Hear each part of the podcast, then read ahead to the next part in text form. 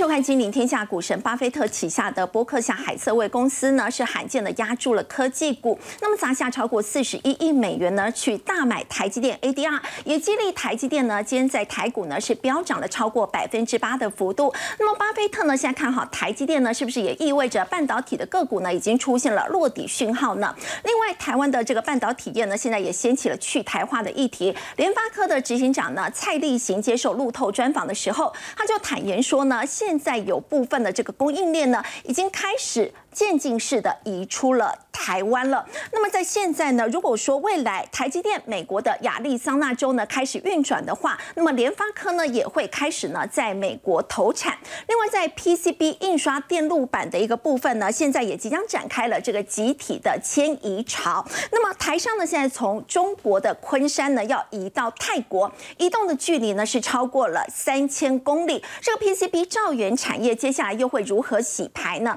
在今天节目。现场，我们为您邀请到资深分析师谢承业，大家好；正大国关中心兼任教授汤少成，大家好；科技公司总经理吴金荣，大家好；财讯双周刊的副总编林宏达，大家好；以及资深分析师李永年，大家好。股神巴菲特呢，竟然去大买台积电的 ADR，没错，哦波克夏董事长巴菲特也是我们所谓的股神呐，他既然买了台积电这个股票，这是科技股哦。过去他曾经有买过的科技股是谁？就苹果的股票，所以在这个地方表示他是不是看好了？第一个，他认为台积电的未来的产业前景相当的看好，而且符合他价值投资的思维。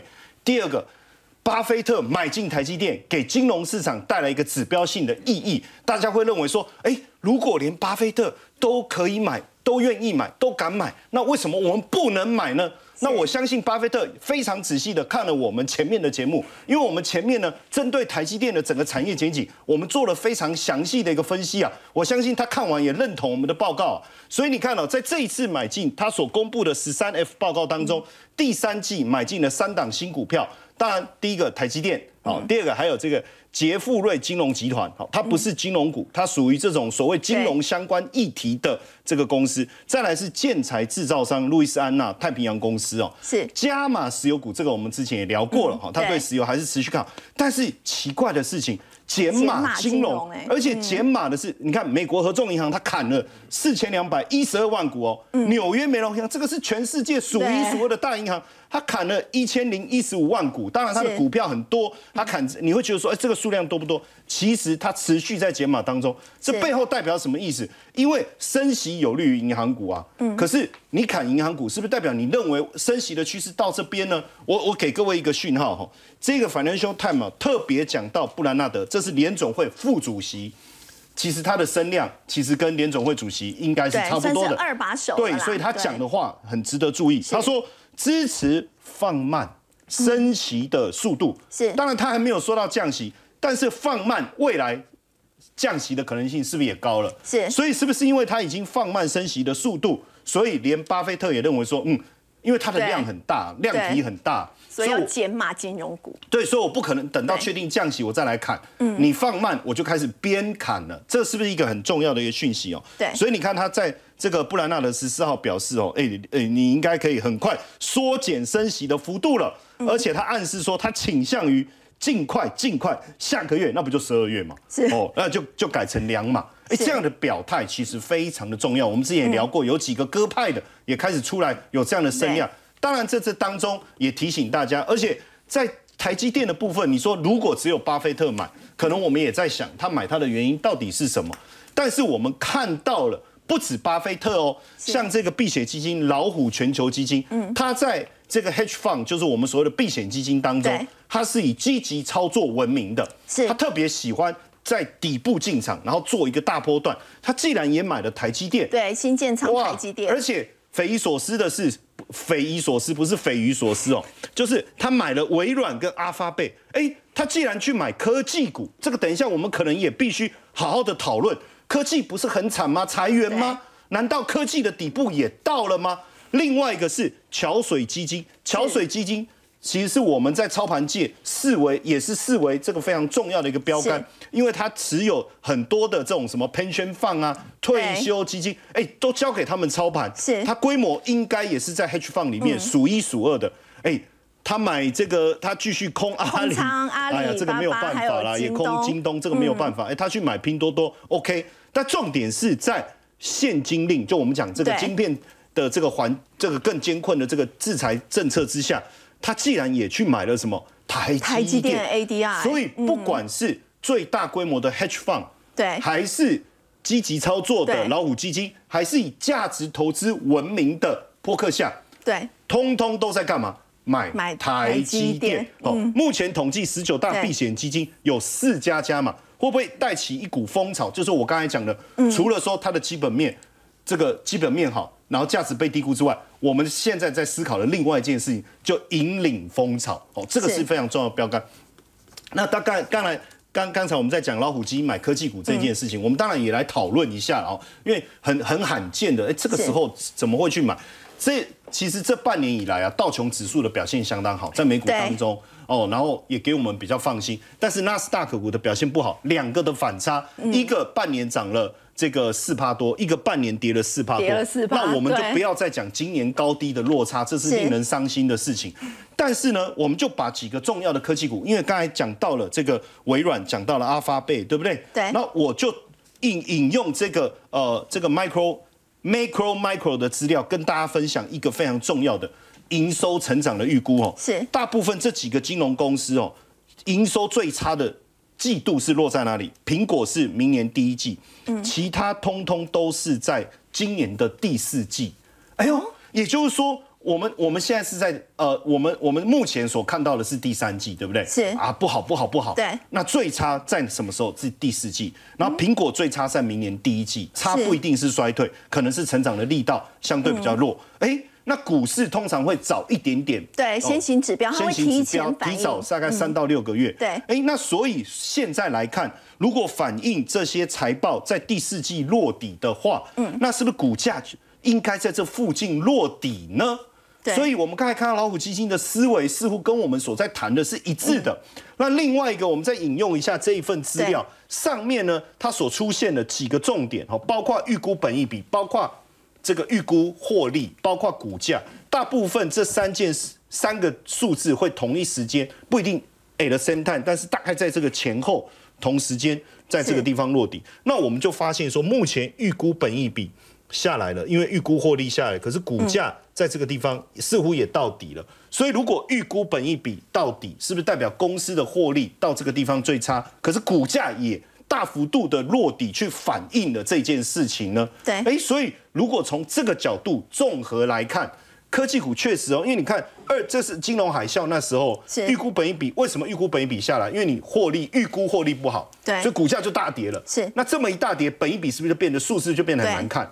所以，如果你你的获利下跌，你股价没有跟着跌，本一比是在高档，对，就会在高档，对。好，结果随着这几个，你看，包括二零一一年也是哦，预估本一比下来以后，是股市差不多也落底。然后二零一六年这一次也是哦，然后包括疫情当时也是，就当你的预估本一比下来，获利下来，所以预估本一比会下来，股价也下来的时候，大部分就是那个阶段的低点。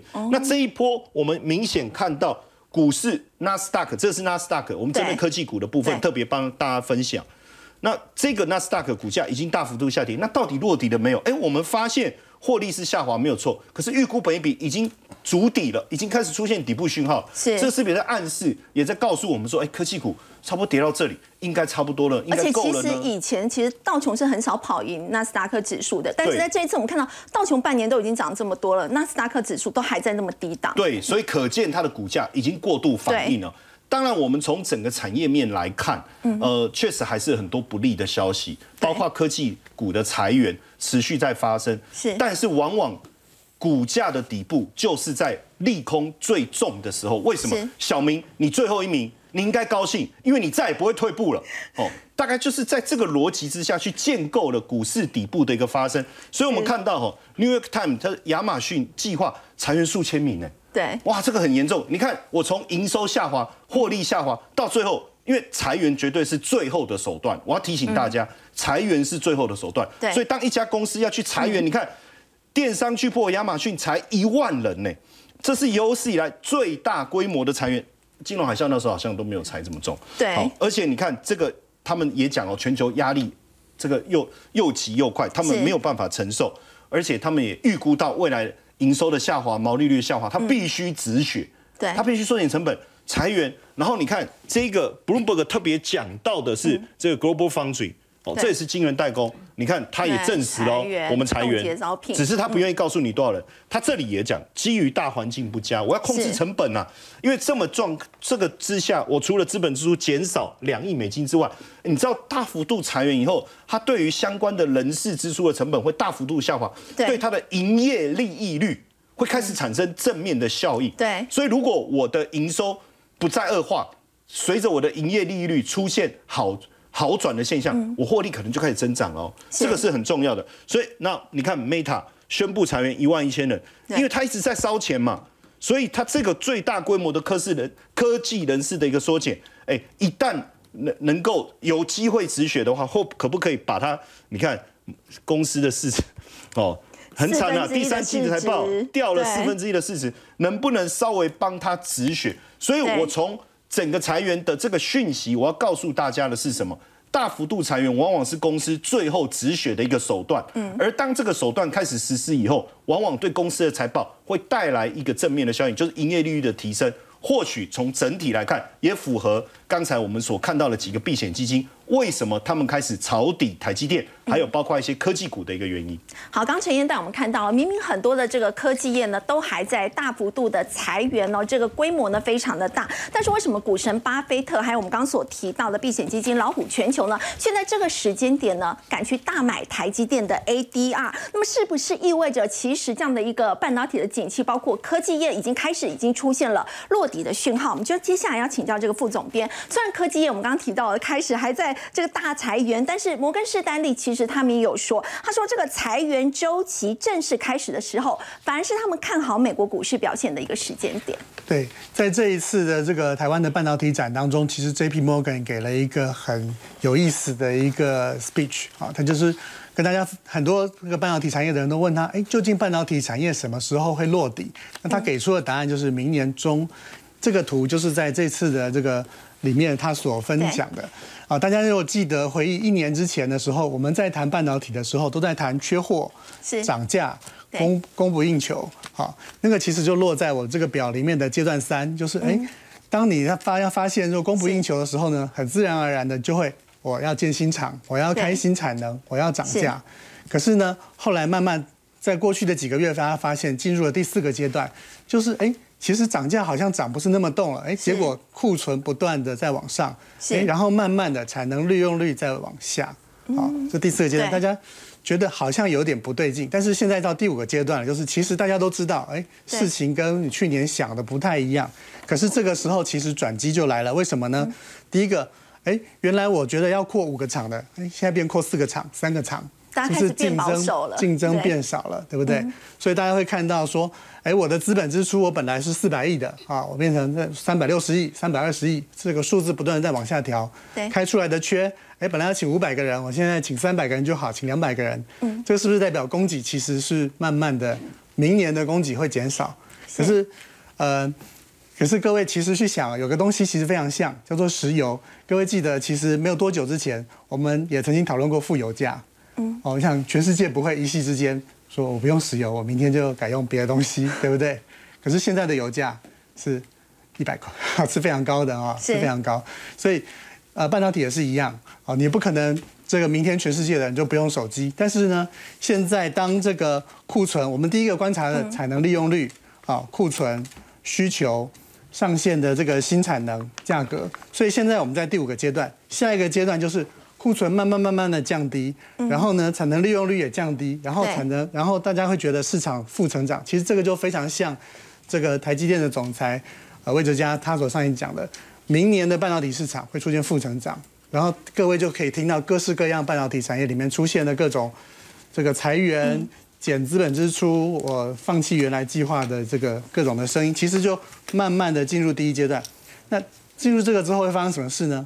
其实慢慢的。新的需求就会出来，到时候到明年，我相信我们就有机会来开始谈到说，哎，好像供给不是那么够了。好，比方最近的消息就是，比如台积电可能哎说三纳米我本来要八万片，但是我现在六万片，到明年可能哎，因为那是跟着需求在调动的。是。但是其实为什么刚刚讲这 J.P. Morgan 在讲说明年中之后啊，他认为其实整个会好。其实对台积电来讲，大部分我们采访当中所知道的声音都是认为，其实明年中之后台积电是会有非常强劲的表现，因为其实三纳米就要上线，而且这个产能呢，其实全世界也只有它能提供，所以这个产能的多少是它决定，而价钱呢其实是有很高的一个获利。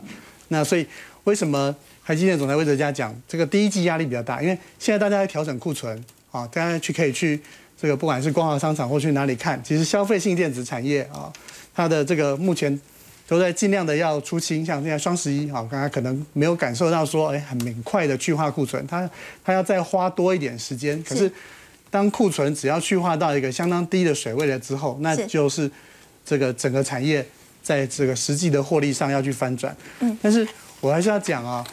呃，也许各位再过几个月还是有机会可以看到这个呃，跟巴菲特一样用同样的价钱买到这个好的台积电的股价。为什么呢？其实各位可以看到，最近这个联准会从说要升息三码，是大家现在预期十二月要降两码，这给了市场很大的激励，所以美元指数都是对美元本来很贵的，现在变很便宜了，我可以用比较便宜的钱换到美元。嗯，那台积电其实有另外一个角色，它是新兴市场里面最重要的这个避风港。很多这个呃新兴市场的操盘手，当他觉得这个市场有风险的时候，他就把钱放到台积电。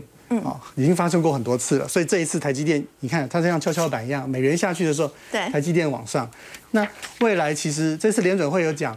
啊，未来的升息可能不是只是两次，它可能三次、四次。那如果都维持这个呃两码的这个状况的话，有可能会升到八码。对。那我想美元的状况，它有可能呃还会再有一点反弹。那到时候台积电是不是就捡便宜的时候？我想第一个这是大家可以看到。不过我们看到呢，其实从各大科技公司呢大规模裁员，还有刚刚我们所提到的这个台积电的部分，加上联准会的副主席，我们刚刚也有提到说，这个联准会呢应该很快就会缩减升息的幅度了。所以接下来要请教永年哥，美国高科技股呢是不是真的最坏的情况已经过去了？这个费半呢随时有可能会展开一波的这个反弹，那么台股有没有机会也跟上？OK，好，我们先下个结论哈。现现在呢，其实台湾股市呢，尤其是半导体股，已经开始跟上了，对哦，已经开始跟上了。那么，呃，美国的情况呢，他们现在呢，是不是最坏的情况已经过了？我们我觉得像刚刚陈燕啊、黄大都讲的都对哈，就是说，因为呢，现在已经开始，大家可以发现这些龙头的科技公司几乎全部都是大幅度的裁员，对而且呢，数字非常可怕哈。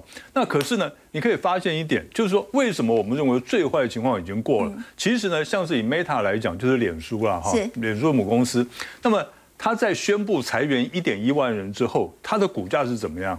它的股价是涨十趴哦，它不是跌十趴哦。所以这就告诉我们讲，它的最坏情况已经过去了。那另外呢，就是呢，联准会呢最近呢，他们已经宣布了，就是说它的升息的这个呃幅度会会减缓，然后呢时间会稍微拉长一点。这个来讲，对于高科技股是非常有用的一件事情。为什么呢？因为呢之前呢。联准会升息的速度太快了，幅度太大了，让这一些呢要靠着这种贷款啊，还有发公司债来维生的这一些高科技公司来讲的话，对他们来讲是非常大的冲击。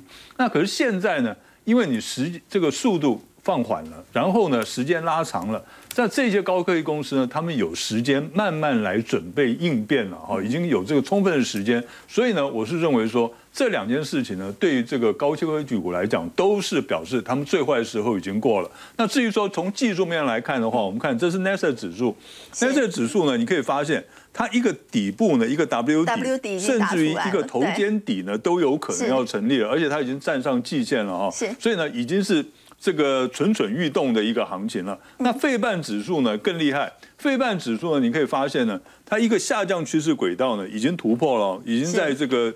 呃，前两天就已经突破了。那突破之后呢，它现在稍微的震荡整理一下，那是有机会呢，也形成一个底部呢。我们看这个 RSI 哦，就是它的技术指标也形成底部了，它有机会呢继续往上攻。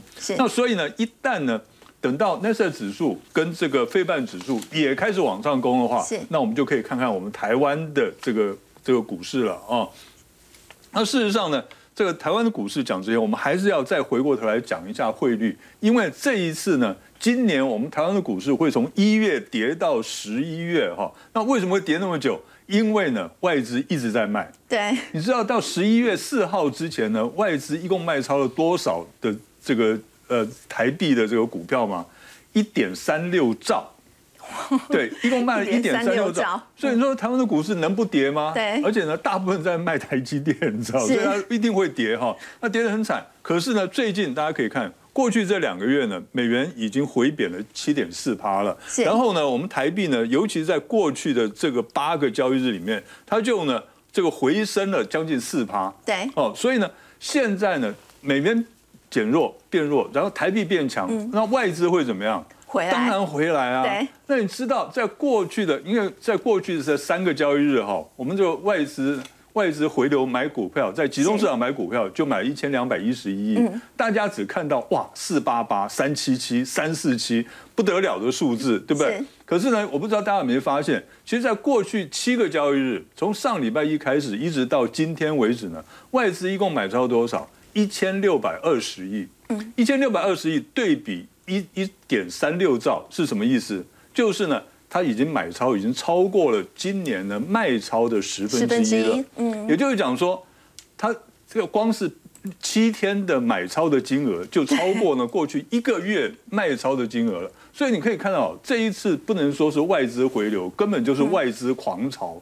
那在这种这热钱呢不断涌入的情况之下，我们是认为这个我们台湾股市还有。继续补涨的空间。那我们现在从技术面来看，我们把这边现在当成第一波的反弹。嗯，那之后还会有个第二波的回档的走势啊。那为什么会有回档走势呢？我认为啦，因为呢，七个交易日里面就出了六个跳空缺口。对，这个很恐怖的一件事啊。当初那个新冠肺炎爆发的时候，从三月去前年的三月六号跌到三月十九号。跌了十天，连跌十天，也只不过五个跳空缺口而已。这一次竟然呢有六个跳空缺口，这个气势实在太强哈。那当然也就变成太热了，因为短线的技术指标呢就有过热的迹象。所以我们不排除呢接下来两三天这个大盘呢随时有回档的可能。可是回档是好事哦。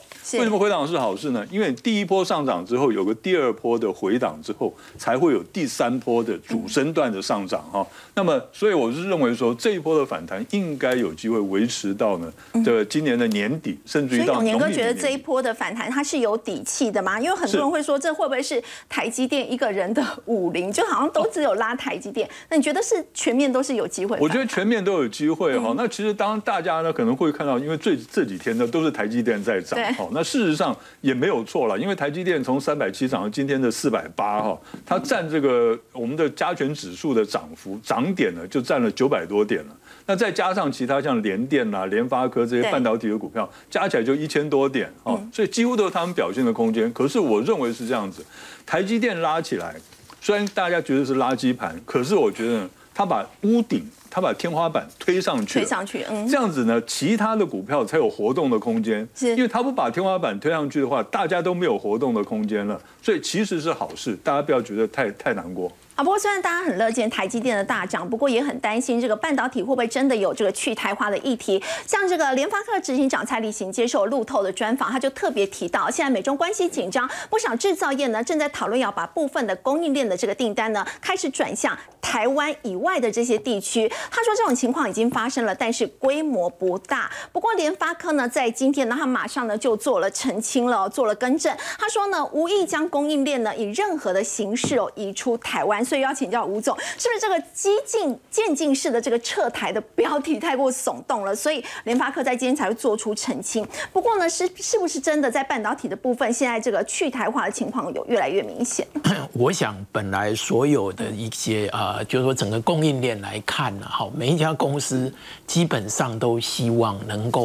分散哦，它的来源哦，这个是比较安全的。我们常常讲，把鸡蛋放在一个篮子里面哦，这个啊危机是蛮大的。了哈，那这一次呢，莲花科哈，它可能它是在那个加州的一个酒庄举行一个啊类似跟媒体的一个发表会。是。那么中间呢，哈啊。那个蔡立行可能讲到了，他说他已经看到哦，已经就是说有一些供应链哦，他逐步的哈，就是呃离开，就说就离开台湾，所以呢啊，他就说呃就这个路透社它用的是哈，就是呃呃 MediaTek C 哈，incremental 哈，moving 呢就慢慢的 incremental 就是逐步的出切撤出去，但是呢，恐怕因为这种标题太过耸动，所以呢，路透社路透社后来就把它改成哦，这一些 supply chain 呢，哦，他们把他们的 source 呢，哦。Beyond Taiwan 哦，就是它 expanding their source 哦，就是把它的。把它的这个呃供应链呢哈哦的这个来来源哈，除了台湾以外哦，也在啊其他的地区。那我们来讲莲花科，其实莲花科呢，它事实上也有做一些分散的动作哈。那分散动作当然可能不一定是地缘政治的关系。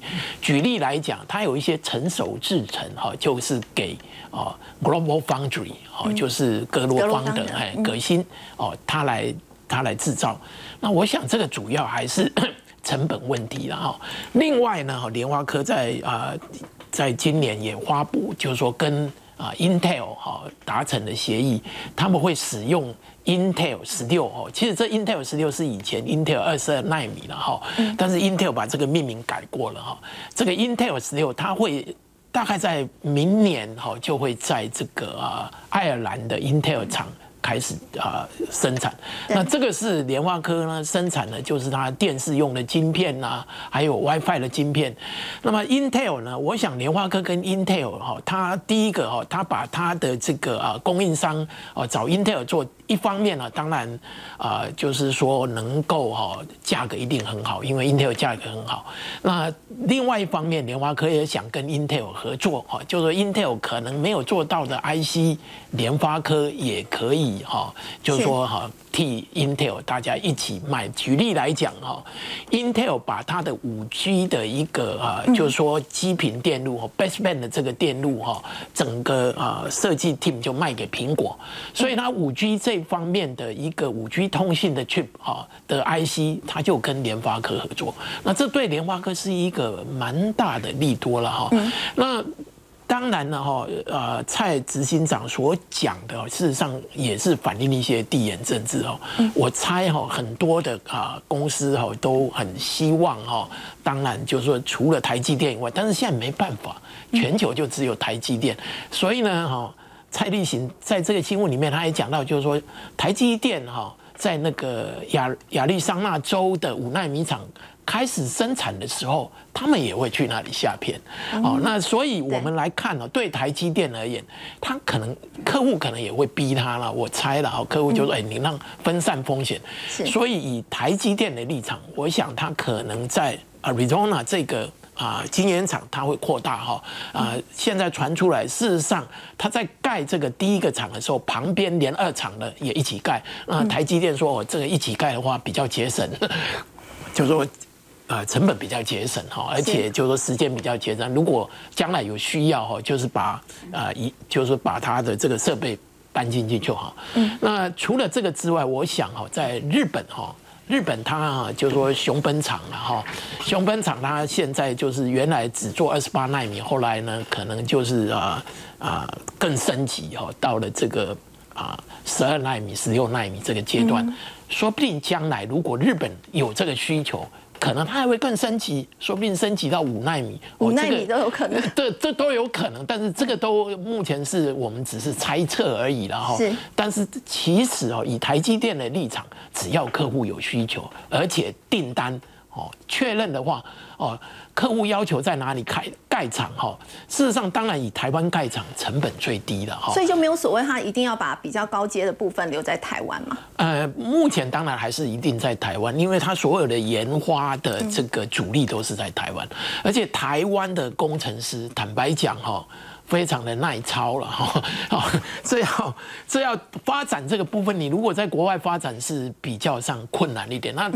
基本上，比如说啊，美国厂就是台湾成功了以后，再把技术往美国那一边哈，就是说移过去，呃，这个也比较节省成本。但是以美国厂来讲哈，美国无论无论在人力啦、物力啦各个方面哈，都高很多哈。像张忠谋董事长就讲，基本上以美国厂的这个成本，大概可能会比台湾厂多个四成左右哦，因为台湾是全球做。半导体晶圆制造成本最低的，因为台湾有群聚效应，对各个所有的啊这个半导体材料啦、设备啦，哦各种啊整个一个我们讲的就是啊。这整个这个基础条件都非常好，所以基本上台积电当然还是要留在台湾了。但是为了好客户的需求好，可能要分散地缘政治的风险。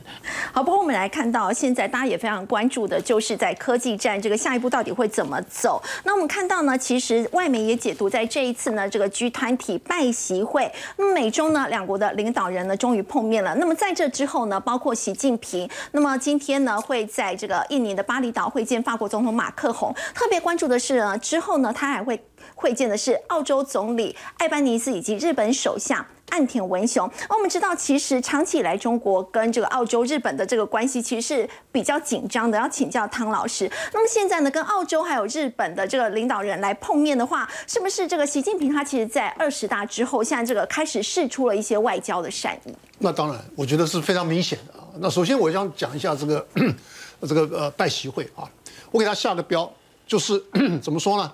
就是格局未变，小步调整。嗯。这个大格局没有变，美中之间的关系啊，是一个全世界最复杂、牵涉最广的一组双边关系。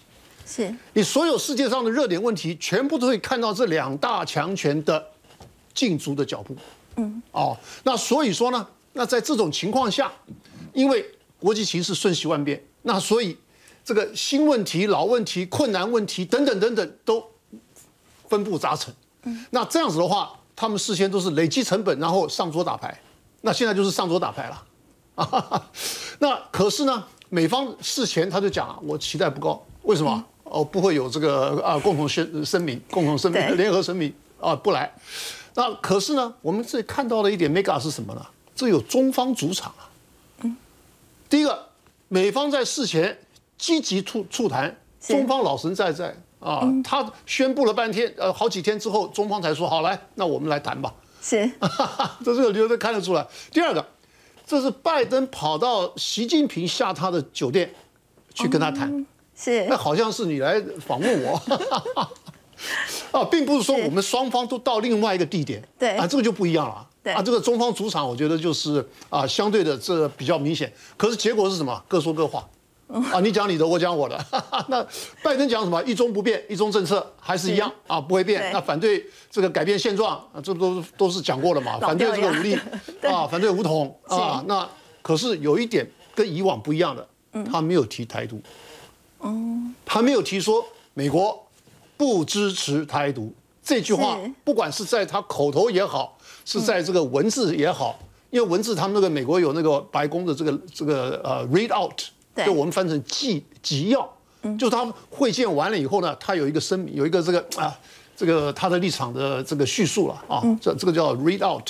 那可是呢，他不管是文字也好，是口头也好，他都没有提台独啊。那这个就是一个非常有意思的意思了。在美国那个 read out 里面呢，他讲了，他说，哎，布林肯这双方都同意，布林肯马上要到北京去。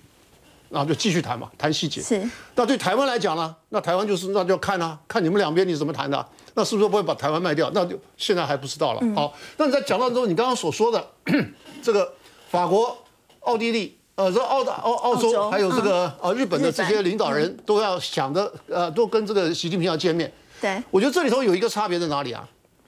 法国这是欧洲的，哎，法国现在在欧盟里面啊，它的地位不一样啊。它是。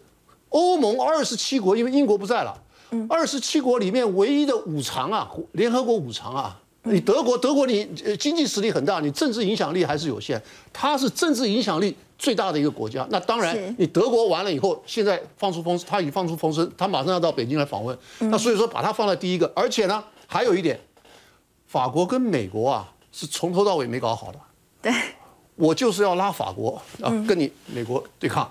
啊，那另外呢？你这个澳洲跟这个日本，对，这两个啊，其实啊，你只要把美国搞定，这两个就搞定了。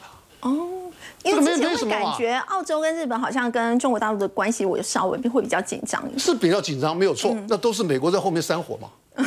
那你现在美国如果说你跟中方你有些什么样的协议的话，那你只要把美国搞定，你这两个就根本就搞定了。可是法国不一样啊，法国本来就是跟美国在对干的。是那所以说，我相信当然要先拉法国嘛，先拉法国以后，我就增加我的筹码，到时候我再跟美国来谈的时候，我的筹码就增加了。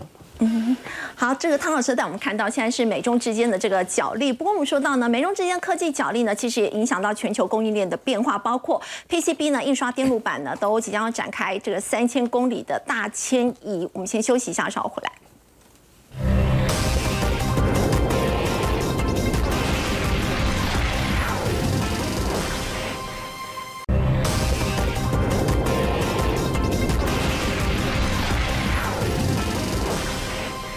如果没有台湾的这个 PCB 呢，其实全球三分之二的手机都是没有办法生产的。在这期财讯呢就报道说，PCB 全球的市占呢真的是台湾独强，我们看到呢占了百分之三十四的市占，那么还赢中国大陆的百分之二十八点七。不过现在呢，整个供应链要出现这样的一个变化，就是电路板呢要展开大迁徙了，而且移动的距离呢高达三千公里，台商要从中国的昆山移到泰国东走廊。要请教副总编，为什么会出现这样的一个情况？其实大家如果记得啊，我想在这个从孟晚舟事件开始，中美两国就一直不断的在谈科技战，而且脱钩。在拜登上台之后，还推出了一个供应链安全报告啊，把这个半导体的供应链安全列为它施政很重要的一个项目。可是那个时候，我们一直都心里有一个疑问：哎，你就算生产得出晶片，但是你知道吗？全世界其实有三分之二的电路板都是由台湾跟中国所制造的。那有晶片没有电路板，卫星。啊，这个不管是伺服器，还是你说，哎，我我说我说飞弹啊，是不是都都不需要呢？结果今年我们就真的看到了这件事情，慢慢的逐步扩大，也扩大到了这个半导体啊电路板。台湾是一个非常重要，我们看到市占率三十四个 percent 啊，但是中国呢也非常的强啊，在中国在二十八点七，日本呢占有十六点七。过去在中国其实像这个黄石啊。或者是昆山，或者是深圳，都是非常有名的这个 PCB 的聚落。那我们为了追这个呃中美的这个产业链的脱钩，其实今年有好几次去拜访了 PCB 的公司，他们就告诉我们说，这个有在有想要移，但是慢慢的看哦。可是我们今年来看，发现这些我们去拜访过的公司开始都突然加速。那新年十一月呢，呃，这个 PCB 展里面，我们就去。PCB 的协呃，他们有相关的产业人士告诉我们说，以前呢，他们去办这个东南亚的团，没有人要去啊，因为他们都说，其实成本还是这个大这个不管是中国还是台湾原有的聚落啊，你要找材料要找人才都相当的方便。但是现在最主要的动力是在客户的催促之下，就我的了解，呃，很多国际的客户为了分散风险，所以他们希望要把这个产业链能够移转到。这个中国跟台湾之外，现在瞄准的就是泰国。其中有一个非常指标性的公司叫做富士电子。富士电子是一九九二年就非常早去昆山设厂了，找到它其实它的厂址就正在这个昆山市政府的正对面哦。那它的创办人这个吴创办人，那现在还是这个富比士富豪榜上台湾的知名的富豪。那可是今年富士电子也说，哎，我昆山的扩厂啊，因为这个。种种的原因，我昆山扩厂先暂停，但是呢，我成立泰国分公司，而且我要在泰国投资，所以呢，这些这嗅觉非常敏锐的公司都开始一个一个的在呃这个往这个中国跟台湾之外移动。那可往宽一点的角度来看，各位可以看到台积电，我们看到在亚利桑那厂啊，这个华尔街日报说。台积电五纳米之后，后面是三纳米。对。然后最近熊本厂也传出来啊，可以各位可以打熊本厂去搜寻日本的这个呃经济大臣去视察熊本厂，哇，已经盖得相当高了啊，速度非常快。那也是预计要在明年哦要把这个盖好。其实两个大概都会在二四年，日本跟美国都会投产。可是呢，如果美国有这个呃五纳米跟三纳米，其实日本有二八或慢慢会进到十二。然后呢，其实大部分的封测的供应链，从韩国、日本、啊台湾、菲律宾到这个新加坡、马来西亚，最近呢，这个日月光就宣布在马来西亚要盖两个厂。那到现在这个 PCB 的移动，各位可以看到微电子产业的分散化是越来越完整、越来越加速，而且时程大部分完成的时程都落在二四年到二五年。那从三纳米、二八纳米、十二纳米到封装到测试，在台湾跟中国之外都会有解决方案。好，不过我们说到，其实这个美中贸易战从川普那个时候开始嘛，所以这些 PCB 厂在当时他们都没有想过要移动，但是现在已经意识到不移动是不行了。那么如果这样的一个移动，如果说要比较成型的一个规模的话，大概要多久？几年的时间？我想现在在呃，他们其实过去让他们没办法移动的原因是因为成本，那现在因为客户觉得愿意出这个钱，那所以我想至少。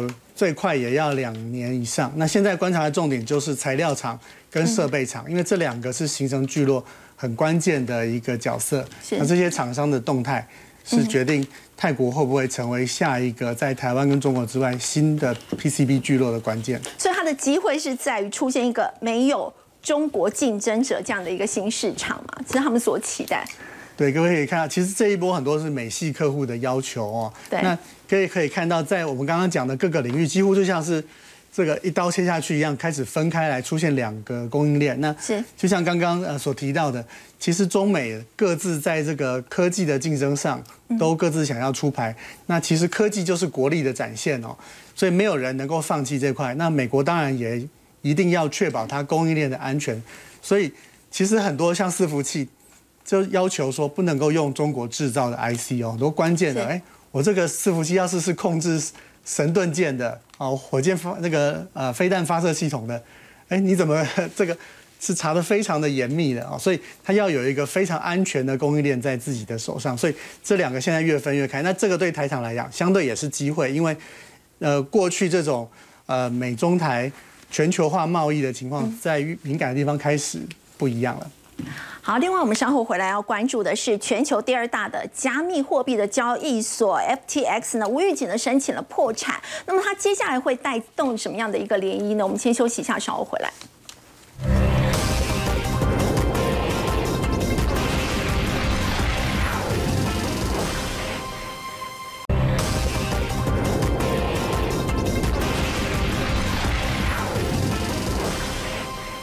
第二大的加密货币交易所呢，FTX 呢无预警的申请了破产保护。那么在台湾呢，其实有五十到六十万名的这个受害者，而且陈燕包括三星、包括淡马锡都是苦主哎。因为这一次 FTS 的这个风暴啊，其实是整个蔓延开来哦。对。如果我们去评估台湾到底有多少受害人，怎么去计算呢？当然，因为这有各自的一个问题，我们也没办法一一的调查。但是推估，因为目前。呃，有加密货币交易者的人口数大概是一百万哦。那因为 FTS 占全球第二大，第一大是币安哦，所以用这样的方式来从市占率去推估的话，应该有五十到六十万。那因为一般来讲，大家做加密货币的金额不会太大，大概就三千到五千美金哦，就用这个去出估，这个金额也很吓人，大概十五到三十亿美金哦，所以。这一个蔓延开来，你看也让比特币今年的走势已经跌了六十五趴哈，因为你说哎，可是这家交易所跟比特币有什么关系？毕竟整个这个加密货币圈是不是产生一个很大的动荡？我们来看一下 Market Insider 里面特别针对花旗的一份报告啊，花旗的分析师他就说，你 FTS 崩溃，因为它是交易所，对，它不是我们之前谈的某一种加密货币，是自然而然它一定会产生很大的影响。现在到底它的蔓延会多严重？其实很多人都没有办法很准确的预估。为什么哈？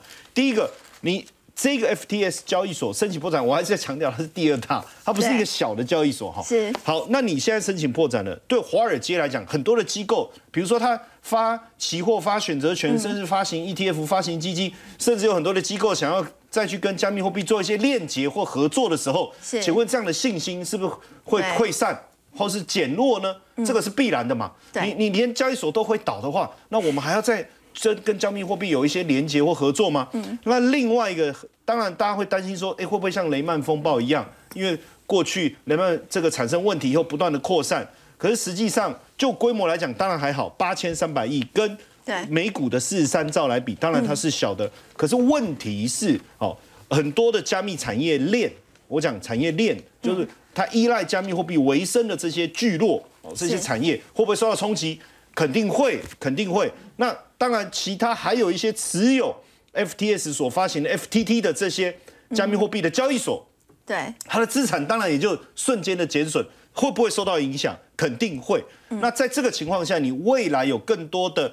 呃产业的一个发展会不会产生怀疑？这肯定会的哈。是那所以。在这个呃富富比士，他这里特别谈到了一个哈，他说他们今年八月提供了一个名单，里面有很多包括贝莱德德勤软银，所以他的对斗大的标题为什么他写说，因为他的创办人叫 Sam Bankman Fried 嘛，他至少让二十位亿万富翁烧就是就是出现问题。好，那大家也注意他的名字就叫银行家炸了嘛，哦，这是他的中文的翻译嘛，所以。这已经产生，已经预言了哦，在这里面比较大的名单哦，因为五十几家企业，你看包括贝莱德软银哦，其中红杉资本、淡马锡还有 Paradigm 哦，他们投资的金额很大，而且我据我所知，没后面几名还有 pension fund，还有 pension fund。那你看，包括红杉资本，它的价值是一点一趴，三点五亿美金，然后淡马锡，淡马锡这主权基金呢，对它是一趴三点二亿美金。那你说他们的资产产生损失，如果未来要应付流动性的时候，他们会不会需要去调度别的金融市场的这个资本来做应应？我觉得这个一定会产生影响。连三星旗下的部门也有投资，也是受在乎之一啊！哈、那你知道过去戏股、华尔街他们大，就我刚才讲很多投资啊，大大小小加起来大概二十亿美金，现在申请破产，这二十亿美金就没了。包括 Curry 之前代言所拿到的股权跟这个币也没了，所以会不会产生持续性的连锁反应？我觉得我们还要持续观察。好，另外我们稍后回来要关注的是在金融股。其实外资呢，从十一月份以来呢，已经开始在加码金融股。那么现在是真的可以逢低布局吗？先休息一下，稍后回。